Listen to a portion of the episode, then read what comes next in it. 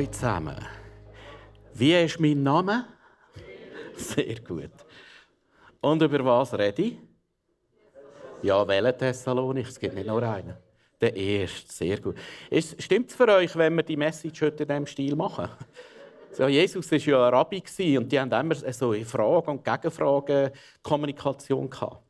Nein, äh, ich habe festgestellt beim Vorbereiten, ich habe sechs Blätter, das ist Rekord. Also die Message könnte eine Stunde und länger gehen. Aber es hat einen anderen Grund, wieso sie so viele Blätter haben. Ich habe gemerkt in den letzten ein, zwei Jahren, dass meine Arme zu wenig lang sind. Und ich habe immer zu Gott gebetet, er soll mir ein Armverlängerungswunder schenken.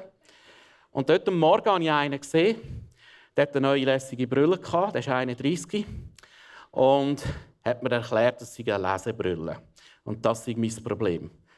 Und da habe ich mich gerade ein gut gefühlt. Ich habe doch zwei, drei Lenzen mehr auf den Schultern, dass ich noch keine Lesebrille habe. Ich muss jetzt einfach hier langsam so ein bisschen den grösseren Lettern ausdrucken. Aber das ist nicht das Thema vom ersten Thessalonicher. Hey, wir steigen gerade steil rein, weil das ist eine Bombe, die da platzt. Die Kille, die Paulus mit dem Silas gründet. Kannst du nachlesen, Apostelgeschichte 17. Und du musst etwas wissen. Paulus ist gerade mal drei Wochen dort. Drei winzige Wochen lehrt am Sonntag, am Samstag in der Synagoge. Und es bricht eigentlich eine Erweckung aus. Es bricht aber nicht nur eine Erweckung aus, es bricht auch ein Tumult aus. Und da drückt sich aus in Apostelgeschichte 17,6, da heißt: Die Juden schrien, diese, die den ganzen Erdkreis erregen, sind auch hierher gekommen. Mit diesem meint er der Paulus und der Silas. Und das hat mich so angesprungen, das hat mich so begeistert, dass die Männer vom Evangelium, wo die frohe Botschaft bringen, als Sättige bezeichnet werden, wo der ganze Erdkreis erregen. Hey, wie schön wäre da, wenn es da von dir und mir wieder heißen so eine homöopathische Dosis haben wir bekommen, wo wir hier die Kirche gegründet haben, vor 17 Jahren. Da sind auch ein paar ein bisschen nervös geworden. Aber da, die den ganzen Erdkreis erregen. Lass uns für eine Kirche von Jesus gehen, wo wieder den ganzen Erdkreis erregt. Wie gesagt, Paulus muss flüchten in einer Nacht- und Nebelaktion mit dem Silas, weil es ist eine Verfolgung kam. Die Juden sind hässig geworden, die religiösen Juden, aber auch die Römer sind hässig geworden, mit ihnen unterstellt, sie tun einen anderen äh, Gott anbeten und als einen anderen Kaiser, Jesus sei ihr Gott. Weil Kaiser heißt im Latin auch äh, Gott. Genau. Und jetzt zieht der Paulus weiter und etwas später hört er von dieser Kirche, die unter starker Verfolgung ist. Und man nimmt sogar an, dass einzelne Glaubensgeschwister von ihnen den Märtyrertod erlitten haben. Das ist ziemlich sicher. Und der Paulus gehört da und hat natürlich Angst um, um die junge, kleine Kirche.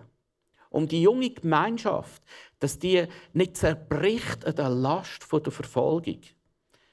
Und schreibt dann den Thessalonikerbrief an sie und der drückt aus die Liebe, die er hat für die Kirche. Sie haben allerdings noch eine Frage gehabt. Und das war ausschlaggebend, dass er diesen Brief schreibt. Die Frage war folgende.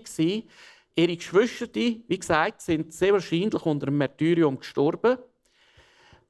Sie haben gewusst, der Paulus hat gelehrt, Jesus wird wiederkommen. Sie haben erwartet, dass er während ihrer Lebzeit wiederkommt. Und ihre Frage war, was passiert mit denen, die gestorben sind, bevor Jesus wiederkommt? Werden die auch entrückt? oder nicht? Was passiert mit dir und mir, wenn du und ich stirbst? Das, diese Frage, erklärt der 1. und 2. Thessaloniker. Okay.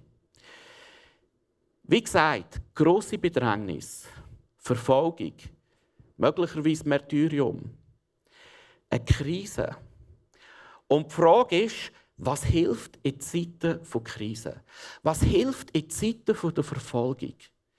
Weil der Paulus redet in die Situation hinein. Und mir ist so bewusst worden, hey, wir sind momentan als Gesellschaft in einer Krise. Vielleicht hast du deine Ängste, deine Fragen, woher führt das Corona-Zeugs? Können wir nächsten Sonntag nicht mehr Celebrations haben? Müssen wir Masken tragen?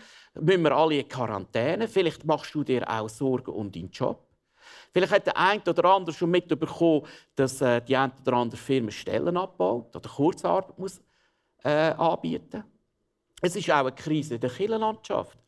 Ich hatte ein Allianz-Meeting mit anderen Pfarrern, mit ICF-Pastoren. Wir haben herausgefunden, seit dem Lockdown kommen gerade noch etwa 50, 60 Prozent wieder in Gottesdienste. Etwa 50, 60 Prozent. Und das ist, würde sagen, etwa bei uns so. Andere kommen nicht. Wieso nicht? Vielleicht haben sie Angst vor einem Virus. Vielleicht haben sie Angst, dass sie äh, in Quarantäne müssen. Vielleicht haben sie einfach herausgefunden, der Heim von einem Livestream ist auch noch gemütlich. Ich weiß es nicht. Und jetzt redet Paulus in die Krise nie. Also mit anderen Worten, in diesem Brief tut er nicht nur ihre Frage beantworten, sondern gibt eigentlich gerade das Coaching in die Situation. Und das ist ein wunderbares Coaching heute auch für dich und für mich. In einer Situation, wie gehen wir mit Krisen um? Wie gehen wir um in einer Zeit von Corona, in einer Zeit der Verunsicherung? Ich möchte Vers 3 lesen. Wir danken Gott alle Zeit für euch alle und gedenken euer in unseren Gebeten und denken ohne Unterlass vor Gott, unserem Vater, an euer Werk im Glauben und an eurer Arbeit in der Liebe und an eure Geduld in der Hoffnung auf unseren Herrn Jesus Christus. Der Paulus dankt für ihren Glauben, für ihre Liebe und für ihre Hoffnung. Und er bittet für ihren Glauben, für ihre Liebe und für ihre Hoffnung. Und wenn du vielleicht äh, die Bibel kennst, ist Korintherbrief, dann weißt du, das Größte ist Liebe, Glaube, Hoffnung und das Höchste ist Liebe. Der Paulus baut seinen Brief auf anhand von dem. Glaube, erstes Kapitel. Liebe, Kapitel 2 und 3. Und Hoffnung, Kapitel 4 und 5. Und ich möchte meinen Schwerpunkt heute in der Message auf den Glauben setzen. Ein Glaube, der treibt in der Krise. Ein Glaube, der durchgeht in Schwierigkeiten. Ein Glaube, der durchgeht in Verfolgung. Schaut, ich bin persönlich überzeugt, so Sachen wie Corona, äh, was ist das Nächste, was kommt? Die Krisen, die heute kommen, die gehen alle global. Gell? Äh, die gehen global, die gehen weltweit. Heute verbreitet sich alles so schnell. Und wir Christen müssen lernen, einen Glauben zu trainieren, der treibt in der Krise. Einen Glauben zu trainieren, der treibt in der Verfolgung. Einen Glauben zu trainieren, der treibt in schwierigen Situationen. Das ist Einsteigen. Erstens, ein Glaube, der treibt. Brüder und Schwestern, von Gott geliebt. Wir wissen, dass ihr erwählt seid, denn unser Evangelium kam zu euch nicht allein im Wort, wir lesen, sondern auch in der Kraft und in dem Heiligen Geist und in großer Fülle. Also selbst Paulus sagt, hey, das Evangelium ist bei euch eingebombt. Das ist in Power gekommen. Das ist in der Kraft vom Heiligen Geist gekommen. Und dass die Christen nach drei Wochen schon stehen, hat sicher mit dem Paulus und dem Silas zu tun. Aber das hat noch viel mehr zu tun mit dem, was der Heilige Geist in ihrem Herz gemacht hat. Äh, ihr wisst ja, wie wir uns unter euch verhalten haben um euretwillen. Und ihr seid unsere Nachfolger geworden und die des Herrn und habt das Wort aufgenommen in großer Bedrängnis. Und jetzt muss ich noch weiterlesen. Mit Freuden im Heiligen Geist. Der Vers, der hat mich total geflasht. Stell dir vor, grosse Bedrängnis, Verfolgung, und zwar reale Verfolgung. Da geht es um Leben und Tod. Und Freude im Heiligen Geist, was für ein Widerspruch, nicht? Mich beeindruckt, was die Jungkille, die dreiwöchigen Babychristen, schon alles gecheckt haben. Verstehst du, so eine Bedrängnis, so eine Verfolgung ist immer ein Einlasstor für Verletzung, für Trauer, für Verlust, für Hass, für Wut, für Angst, für Bitterkeit. Gerade letzte Woche hat mir jemand erzählt, in der Schule hat mir jemand gesagt, du bist langsam ein Sektierer. Das ist meine Form von Verfolgung. Ich mag mich erinnern, letztes Jahr, wir haben eine Sozialarbeit, wir haben uns angenommen, Leute, die schwach sind, Leute, die mental angeschlagen sind. Wir haben uns mega investiert, jemand ist zum Glauben gekommen, haben ihn unterstützt, auch finanziell und so weiter und so fort. Eines Tages läutet den Blick an und sagt, hey, wir wollen einen Artikel machen, geben uns sofort eine Aussage und so, machen Druck wie Zahl. Das ist einer von denen, die wir betreut haben, mental, wie gesagt, geschwächt der war überall in den Medien, ist in den Blick gegangen, hat ein Interview gegeben. Und dann ist der grosse Artikel gekommen, Headline, äh, dieser Kirche geht es nur ums Geld. Mir ist fast ein Laden ab, ich denke, hey, das ist nicht fair. Das ist nicht fair, da investierst du in arme, zerbrochene Leute, in Leute mit Schwierigkeiten. Und der Dank, den du bekommst, ist, wir machen es nur fürs Geld. Und ich sage, das ist nicht lustig, wenn du den Blick im Haus hast, weil die machen wahnsinnig Druck. Und ich habe gehadert mit Gott und habe Gott gesagt, hey Gott, was auch immer daraus entsteht, ich will nicht bitter werden an dieser Situation. Ich lasse mir den Glauben nicht nehmen an dieser Situation, aber ich habe oft gehadert, ich habe oft gezweifelt, ich habe oft gehadert, auch mit Gott.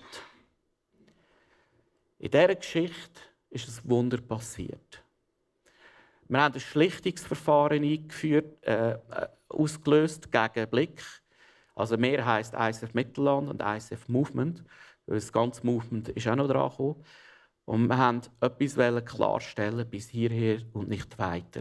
Weil das ist eine massive Verleumdung und Lügengeschichte. Und letztendlich ist ein armer Mensch, äh, der mentale Schwächen hat, ist missbraucht worden.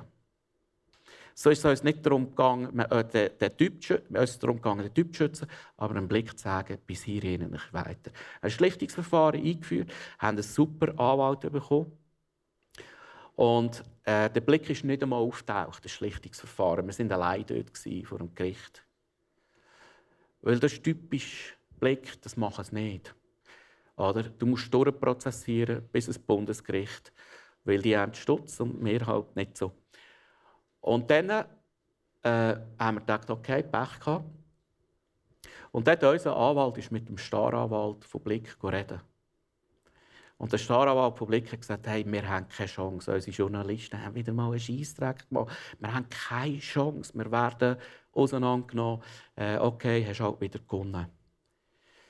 Und dann hat er ihn nochmal gefragt, komm, es geht uns nur darum, dass der Artikel vom Netz kommt.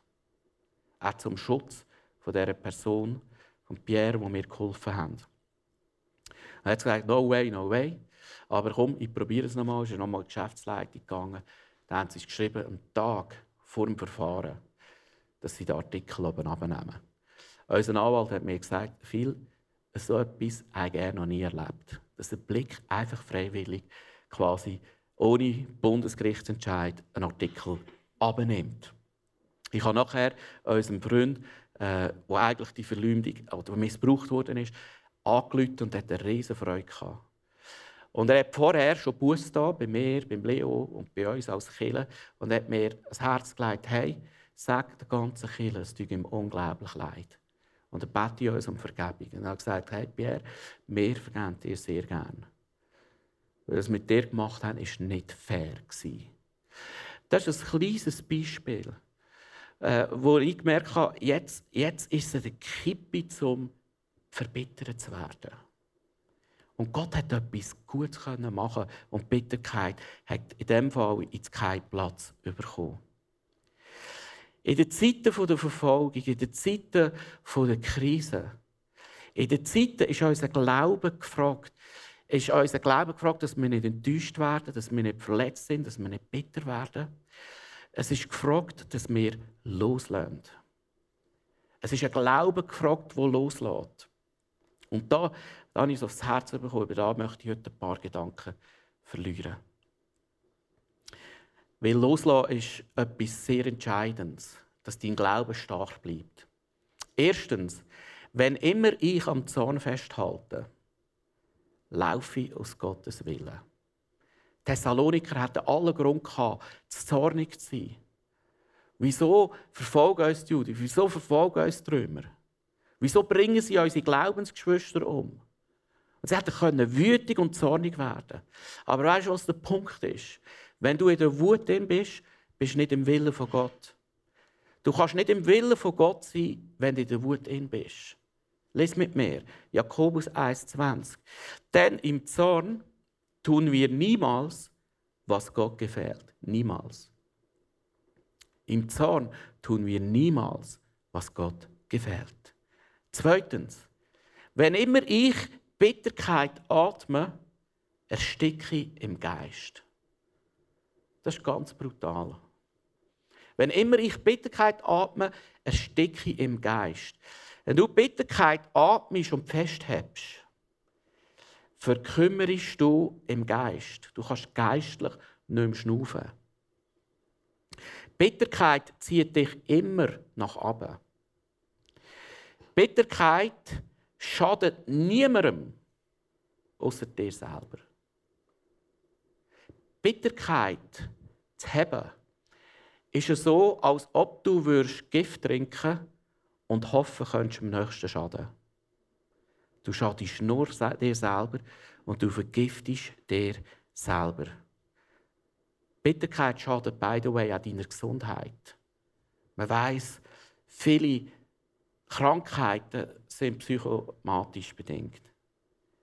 Bitterkeit ist wie ein Krebsgeschwür, das dich auffrisst.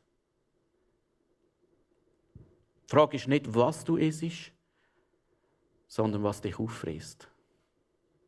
Bitterkeit frisst dich auf.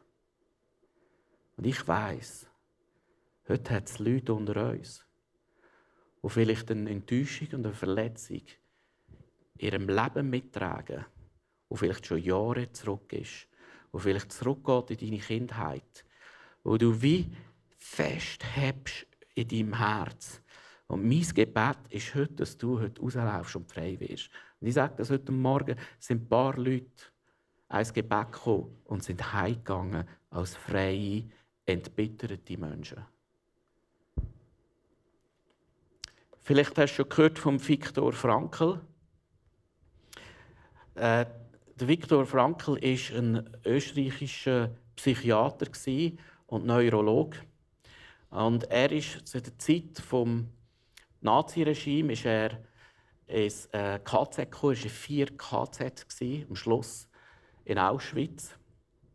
Er musste mit seinen eigenen Augen müssen zuschauen, wie sie seine Eltern umbringen. Er hat mit seinen eigenen Augen müssen zuschauen, wie sie seine Frau umbringen. Er hat selber Demütigungen, Entehrungen, Schläge, Spott, Hass vom Sträubsten müssen erleben und erdulden.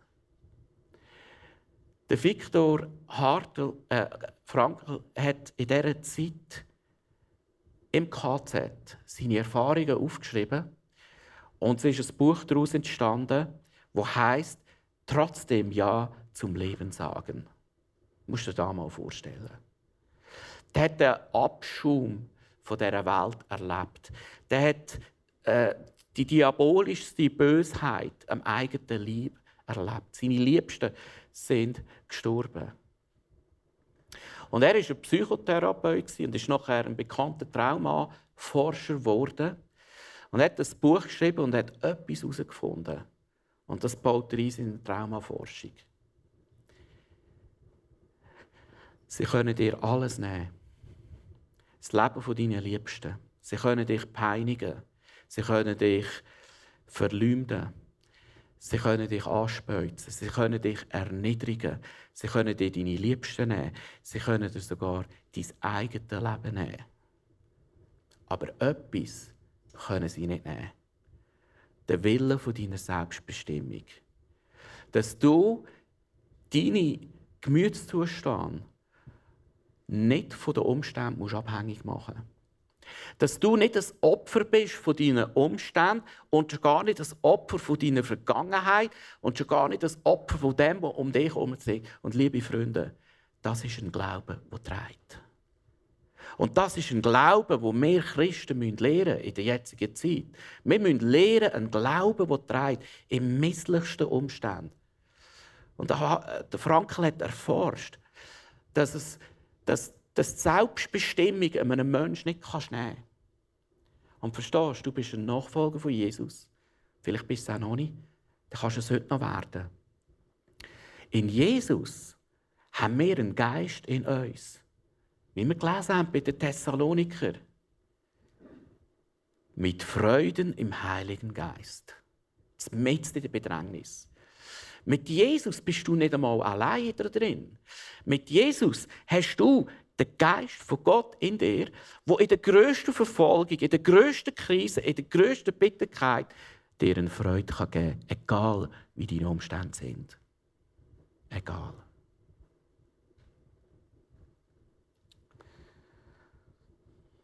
Die Frage ist nicht, was du es ist, sondern die Frage ist, was dich auffrisst. Drittens, wenn immer ich Groll behalte, werde ich viele Menschen verletzen. Vielleicht äh, hast du auch mal etwas erlebt in der Schule, in der Familie, in deiner Kindheit, vielleicht sogar in der Kirche. Und du merkst, das ist ein Groll, es verletzt dich. Und du hebst es fest. Und hast gewusst, verletzte Menschen verletzen Menschen. Lass uns lesen im Hebräer 12, 15. Und seht darauf, dass nicht jemand Gottes Gnade versäume. Gottes Gnade versäume. Dass nicht etwa eine bittere Wurzel aufwachse und Unfrieden anrichte und viele durch sie verunreinigt werden. Boah. Der Hebräer Schreiber sagt, wenn wir es zulassen, dass wir Bitterkeit tragen, dass wir Bitterkeit festhalten, entsteht äh, eine bittere Wurzel. Und wir gehen aus der Gnade. Wir versäumen Gnade. Oh. Gnade geht aus deinem Leben. Gegenwart, Präsenz von Gott geht aus deinem Leben. Wenn wir Bitterkeit festhalten. Und weißt du was? Viele durch sie verunreinigt. Bittere Menschen verunreinigen viele. Du verunreinigst nicht nur dich, du tust andere auch noch gerade verunreinigen. Weil der Geist Gottes nicht mehr wirken kann. Viertens. Wenn immer ich nicht vergebe, blockiere ich Gottes Vergebung. Die Thessalonicher sind herausgefordert, den Römer zu vergeben, den Juden zu vergeben, den Peinigen zu vergeben, den Christenverfolger zu vergeben. Weil wenn ich nicht vergebe, blockiere ich die Vergebung von Gott. Matthäus 6,15. Wenn ihr aber dem Menschen nicht vergebt, so wird euch euer Vater eure Verfehlungen auch nicht vergeben. Das ist ein höherer Preis, nicht? Das ist ein höherer Preis. Es hat einen höheren Preis, Zorn festzuhalten ganz hohen Preis. Es hat einen höheren Preis, Bitterkeit zu atmen. Sehr einen höheren Preis. Es hat einen höheren Preis, Groll festzuhalten. Es hat einen höheren Preis, Vergebung festzuhalten. Sind wir bereit, wenn wir diesen Preis zahlen? Wichtig ist, wir brauchen einen Glauben, der loslassen kann. Enttäuschung, Bitterkeit und Zorn möchte ganz kurz noch, dass ich im Brief doch noch ein bisschen gerecht werde, zum anderen Teil des Briefs eingehen. Äh, zweitens braucht es eine Liebe, die trägt. Der nächste Teil im, in diesem Brief ist gliedert. Äh, da geht es um die Liebe und die Liebe drückt sich aus in Heiligkeit, Leben wie Jesus, in Liebe, Liebe wie Jesus und in Entrückung, Leb Wohlsagen wie Jesus. Das sind Thema. Und ich möchte auf einen Punkt eingehen, Heiligkeit. Heiligkeit heißt nichts anderes als Jesus ähnlicher werden. Das ist ein lebenslanges Thema. Was ist deine Themen in deinem Leben, wo du vielleicht immer wieder schwächelst, wo du vielleicht immer wieder reingehst? Ich auch. Ich meine Themen, wo ich immer wieder schwächle, immer wieder reingehe. Und Heiligkeit heisst, ich komme mit meiner Zerbrochenheit immer wieder zu Jesus und lasse mich heilen. Lass mich heil werden lassen. Und werde ihm ähnlicher. Ein anderes Wort ist ja die Furcht des Herrn. Die Furcht des Herrn. Und das Thema im Thessalonicher Brief ist Porneia. Porneia heißt nichts anderes als Unzucht, wird übersetzt. Oder sexuelle Unmoral. Und ein grosses Problem war in dieser griechischen Kultur, dass oft Männer äh, Tempelprostitution betrieben haben und haben so Ehebruch begangen. Und der Paulus sagt, sind nicht gleich, lebt eure Sexualität nicht gleich aus, wie es die Heiden machen. Sondern bringt eure Sexualität in Ordnung vor Gott. Und heute sind wir so herausgefordert, zum Beispiel äh, Porneia, äh, Ehebruch oder Unzucht in den Gedanken. Es ist so schwierig heute, wo durch die Medien, durch Smartphone, du so schnell an irgendwelchem pornografischen Material bist. Ich habe immer wieder Gespräche mit Männern, zunehmend auch mit Frauen, die herausgefordert sind dort. Und das ist wie Ehebruch in den Gedanken. Dann gibt es aber auch Ehebruch in den Emotionen. Du kannst emotional fremd gehen. Oder Ehebruch physisch. So wie es in der griechischen Kultur üblich war, in Tempelprostitution. Paulus fordert äh, uns heraus.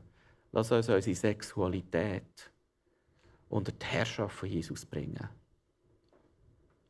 dass der Feind kein Anrecht hat, dass die Erkenntnis von Gott kann durchbrechen.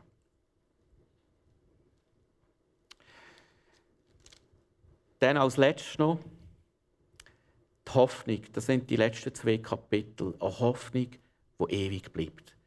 Wir brauchen einen Glauben, der trägt. Wir brauchen eine Liebe, die eine Liebe, die hebt und wir brauchen eine Hoffnung, die ewig bleibt. Die Frage war ja wegen dieser Entrückung. Was ist, wenn Jesus wiederkommt? Äh, werden unsere Brüder, die schon verstorben sind, auch entrückt werden? Und der Paulus erklärt hier etwas, wie das wird laufen, wenn Jesus wiederkommt, wenn Drangsal kommen. Was wird mit dir und mir passieren? Und nächste Woche werden wir mehr zu dem hören. Ich werde ganz kurz anschneiden. Er gibt jetzt die Antwort auf die Frage. Die heißt: Dann werden wir, wie wir zu diesem Zeitpunkt noch leben, mit ihnen zusammen unseren Herrn auf Wolken entgegengeführt und ihm zu begegnen. Also Paulus sagt, so wie in Apostelgeschichte 1 ist Jesus vor den Augen der Jünger einfach in den. Der Paulus sagt, Bevor Jesus kommt, er sagt sogar, bevor Drangsal kommen. Ist interessant. Bevor wirklich Drangsal kommen, werden unsere verstorbenen Geschwister mit uns im Himmel entrückt. Und dann sagt er, und das ist eigentlich das Zentrum vom Brief, das ist die rabbinische Mitte vom Brief. Da heißt, so werden wir für immer bei ihm sein. Wow. So werden wir für immer bei ihm sein. Verstehst du? Wir leben in einer zerbrochenen Welt mit Leid, mit Schmerz, mit Zerbrochenheit, mit Bitterkeit. Und der Paulus ermutigt die Kirche in der Bedrängnis, im Schmerz, in der Zerrüttung, in der Angst, in der Verfolgung, in der Enttäuschung, er sagt ihnen, wisst ihr was, liebe Brüder, liebe Schwestern, es kommt eine Zeit, da werden wir immer bei ihm sein. Da wird jede Tränen abgewischt. Da wird jede Zerbrochenheit geheilt. Da gibt es nichts mehr Krankes. Da wird jede deine Sünde abgewischt. Auf dieser Welt sind wir noch ver verknüpft mit Leid, mit Tränen, mit Bitterkeit. Aber es ist eine Ewigkeit, auf die wartet. Und sie fängt jetzt schon an. Wo wir immer bei ihm werden sein. Zwei Punkte, die es braucht, dass du loslassen kannst, heute Abend. Erstens, es klingt simpel einfach. Gib es Gott ab. Was immer dein Schmerz ist, was immer deine Bitterkeit ist, deine Enttäuschung, deine Verletzung, deine Unversöhnlichkeit, gib es Gott ab. Ein riesiges Vorbild ist für mich der Pastor Rick Warren von USA, der Megachurch. Der hatte einen Sohn, der psychisch krank war. Und Jahr ein, Jahr aus ist Rick Warren irgendwelche Konferenzen eingeladen worden und hat oft abgesagt, Family Issues, ich kann nicht kommen. Und hat sich um seinen Sohn gekümmert, weil er psychisch krank war. Eines Tages, das war etwa zwei, drei Jahre her, hat sich der Sohn mit 24 ins Leben genommen. Ich kann dir etwas sagen. Das passiert dir als Pastor besser nicht. Weil das sind all die 10% Haters, die er hatte, haben ihm geschrieben. Und sie haben gewusst, wieso dass es ihm passiert ist. Sie haben gewusst, dass es eine Strafe Gott ist. Sie haben gewusst, endlich kommt der Kerl auch eine Kasse. Endlich passiert es ihm. Verstehst du? Dann stehen sie auf, die religiösen Schnäuz. Dann stehen sie auf. Und es hat mich so beeindruckt. Rick Warren hat etwa zwei Monate Preaching-Pause gehabt. Er hat eine Mega-Church, das ist weltweit bekannt. Und er hat nach zwei Monaten seine erste Message gehalten. Und ich habe die gelost. Und er hat gesagt, wo all die Hater-E-Mails gekommen sind, all die Rechthaber und Besserwisser, hat er zu seiner Frau gesagt, Schatz, an dem werden wir nicht bitter. Er ist nach zwei Monaten aufgestanden und hat eine Message von der, der Hoffnung predigt. Und er hat dort ein Ministry aufgebaut für Menschen, die mental äh, Issues, also psychisch krank sind. Vor allem unter Christen.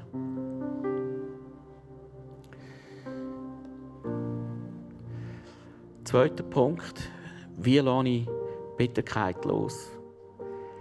Heil deine Wunden mit der Gnade. Heil deine Wunden mit der Gnade. Ich möchte lesen Epheser 4,31. Mit Bitterkeit, Wutausbrüchen und Zorn sollt ihr nichts mehr zu tun haben. Gehört nicht zu dir. Gehört nicht zu dir. Nicht der Heilige Geist zu dir redet und merkst, das gehört nicht zu dir. Schreit einander nicht an. Redet nicht schlecht über andere und vermeidet jede Feindseligkeit. Seid vielmehr freundlich und barmherzig und vergebt einander, so wie Gott euch durch Jesus Christus vergeben hat. Barmherzigkeit, Vergebung, hält deine eigenen Wunden. Hält deine eigenen Wunden. Wieso ist es manchmal so schwierig, unsere Lasten zu tragen? Wieso ist es manchmal so schwierig, nicht loszulassen? Hast du das auch schon überlegt? Wieso ist es manchmal so schwierig, eine Enttäuschung, eine Bitterkeit, eine Verletzung, jemand oder etwas angetan? Wieso ist es manchmal so schwierig, nicht loszulassen? Weißt du wieso? Du trägst etwas. Es ist eine Last. Du trägst etwas. Es ist schwer, es ist heavy. Ich kann da vielleicht schon fünf Minuten so tragen. Meine Thomson-Studie Bibel 3,2 Kilo. 100.849 Seiten. Also es wird immer schwerer und schwerer und schwerer und schwerer. Und es kostet viel, das zu tragen. Aber Gott sagt, lass los. Jetzt wird es Licht. Schreib mir keine E-Mail. Ich habe die Bibel nicht gern, gell? Äh, das ist nur ein Buch, gell? Ich liebe die Bibel. Aber ich will, dass der Effekt. Verstehst du? Solange wir tragen, ist es eine Last. Loslassen kostet keine Energie. Loslassen kostet keine Energie. Tragen, haben, ist eine Last.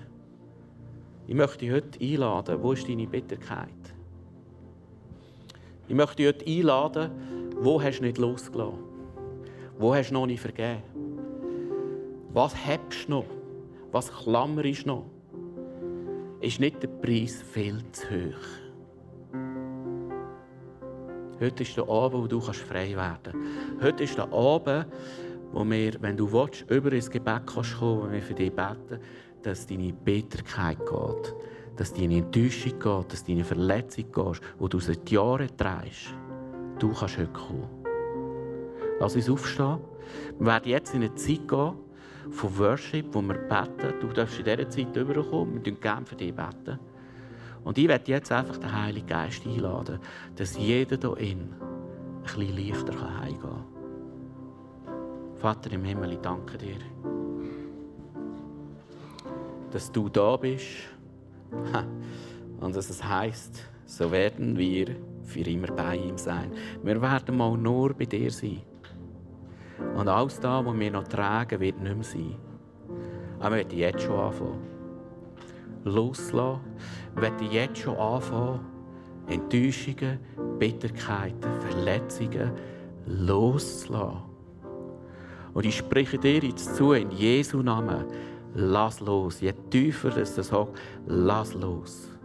Und ich bitte dich, Heiliger Geist, dass du zu jedem Einzelnen heute redest, dass er etwas kann loslassen kann. Dass jeder leichter heim kann gehen heute. In Jesu Namen. Amen. Lass uns Gott groß machen, lass uns loslassen, lass uns ins Gebet kommen, was immer dir hilft.